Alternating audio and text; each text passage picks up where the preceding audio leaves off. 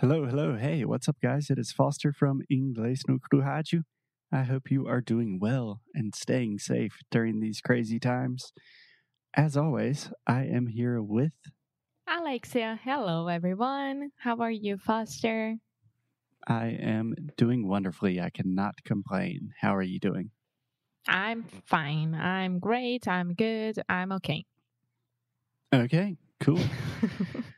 So, yesterday on the show, probably yesterday, we don't know when this is going to be released because we are recording a variety of episodes in quarantine. Too much information. But on another episode, we talked about Alexia's love for plants and how you are focusing on gardening during quarantine to stay healthy and happy and safe and fulfilled. So today we get to talk about my new hobbies. Woo! yes, uh, I wouldn't say new hobby. It's an old hobby, but a new thing inside the hobby. Yeah, that is one way to describe it. So, what are we going to talk about today, Alexia? We are going to talk about banjo. Yes. Do you know what a banjo is? Is um instrument. Yes. So, let's begin with the pronunciation banjo. Banjo. Banjo. Perfect. This is a great word to train your pronunciation in English. So, Alexia, can you say the, how would you pronounce this word in Portuguese? Banjo. Banjo, right? Banjo. In English, we say ban, ban. Say that with me. Ban. Joe. Joe. Banjo. Yeah. And we really exaggerate that moving vowel, the O sound. So we're not saying banjo, banjo. We're saying banjo. Banjo. Excellent. Excellent. Yeah. So I am starting to play the banjo. I'm really excited about it. Alexia, what do you want to know? First Ask of all, I questions. yeah, I, I want to know the difference between banjo and a guitar, for example. Wow. Wow. Yeah, because I I I mean I understand that of course I do understand that the sound is different, but why is that? Okay, that's a great question. That's a big question. So let me ask you first, Alexia. What do you think is the difference, or maybe what are some of the differences between a banjo and a guitar? The shape of it. The shape is different, yes. So a banjo, you can imagine, it's a circle and it looks almost like you have a tambourine or like a pandeiro, Mm-hmm. and it's heavier. Yeah, the shape is different. The shape, and I think it doesn't have that hole in the middle of it No, that a guitar not. has. So an acoustic And- guitar has a hole in the center where the sounds, the vibrations are created. Banjo does not have that. And I don't know about the amount of chords. I have no idea if it's the same or if it's different. That's a great observation. So first, Alexia, when you say chords, I imagine you want to say chordus. Oh, Okay, we say strings. strings. Yes. Okay, that is a great observation. So most guitars have six strings. That is a normal guitar, classical or otherwise. And the banjo I am playing has five strings, so one string less. There are also four string banjos, but I believe the traditional typical banjo is a five stringed instrument.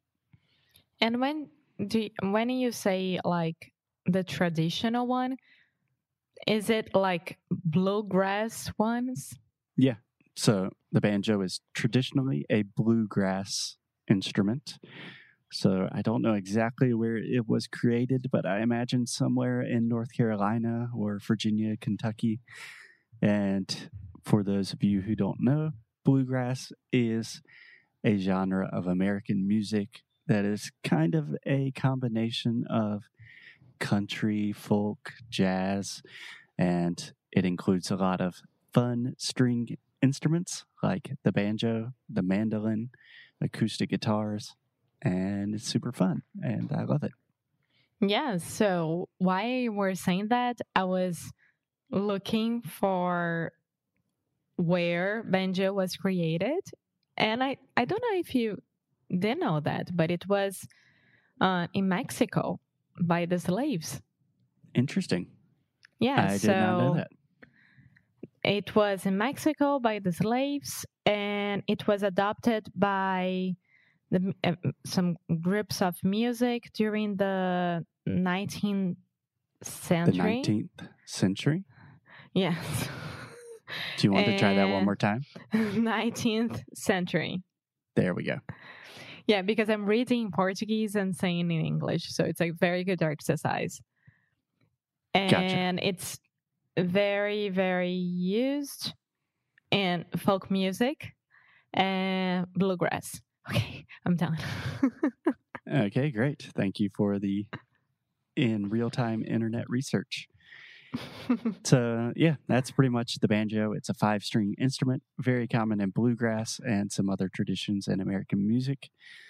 And why am I starting to play banjo? The real reason is I just found this old banjo that's in one of our closets with all of my dad's old stuff. And that is actually how I began playing guitar.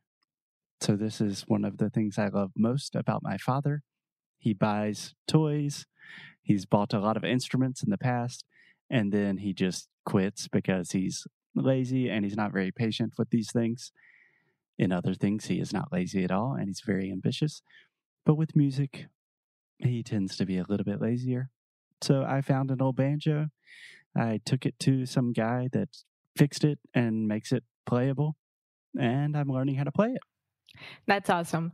You know that I love bluegrass music and I love um, banjo sounds.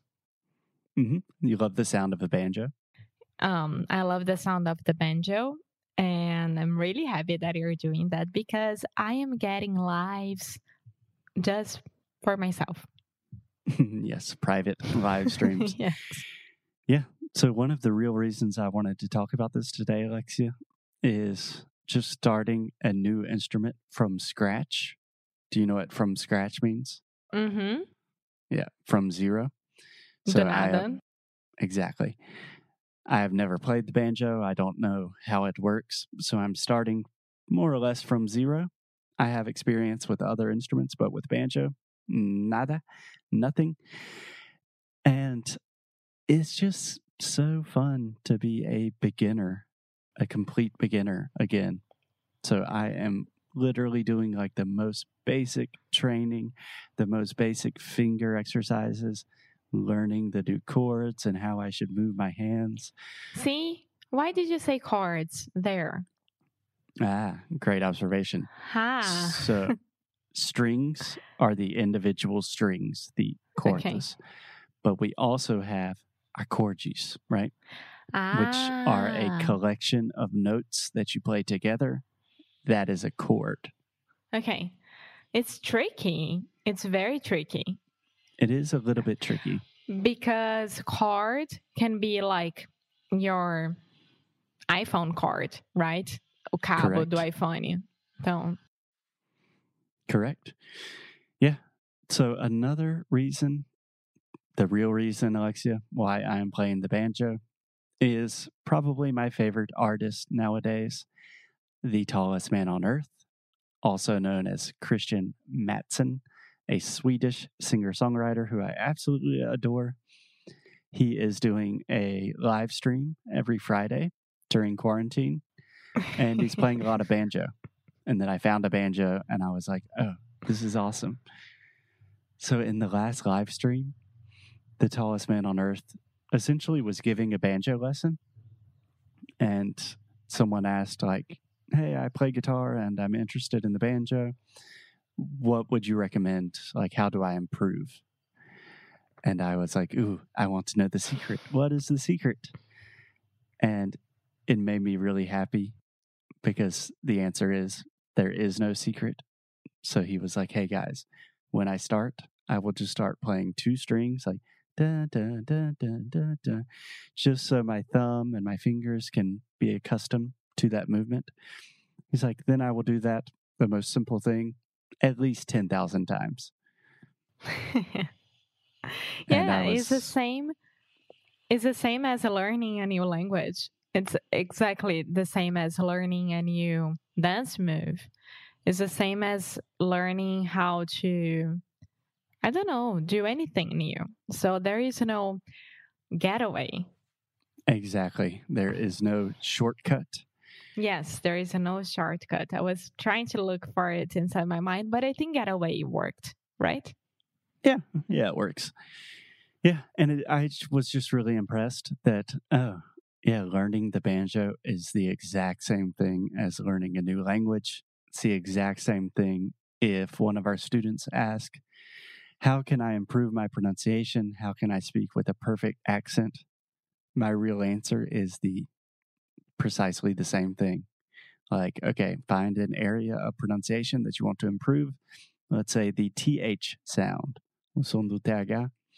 Practice that literally thousands of times. And eventually, with time, it becomes natural and you can play and you can improvise and you can be spontaneous. Does that make Yeah. sense to you? Yes, yes, it does. Um, and it's the same as me learning how to take care of plants that I've never did. So That I've never done leave before. that I've never done before. You leave, you learn, you learn, you learn, you learn, you learn. You I believe learn. you're trying to sing the Alanis Morissette song, which is You Live, You Learn, not You Leave. And you die, you learn, you die, you learn. é isso. Okay, so at some point, I promised our employee, Felipe, that I would record a video playing the banjo. So I'm saying that live on the podcast. I will record a video of me learning the banjo. I will put it on the Instagrams. Oh my God, I doubt it. Oh, I doubt it. Challenge accepted. because I really, really doubt it. Check out our Instagram, arroba Inglês no Cru, to see some beginning banjo magic. Okie dokie. So good luck with that, Foster. I'm really enjoying it. Seriously, I love banjo. I love, how do I say gaita again? Gaita is the harmonica. Yes, I love harmonica. I love all, I think that I love a lot all the bluegrass instruments. So, Yeah. folk instruments. Yeah. yeah, I think it's Awesome. very interesting. Okay. Okay, guys. I am going to go practice banjo now because it requires a lot of training and patience and practice. Do the same thing with your English. We will be back in your ears tomorrow. Bye.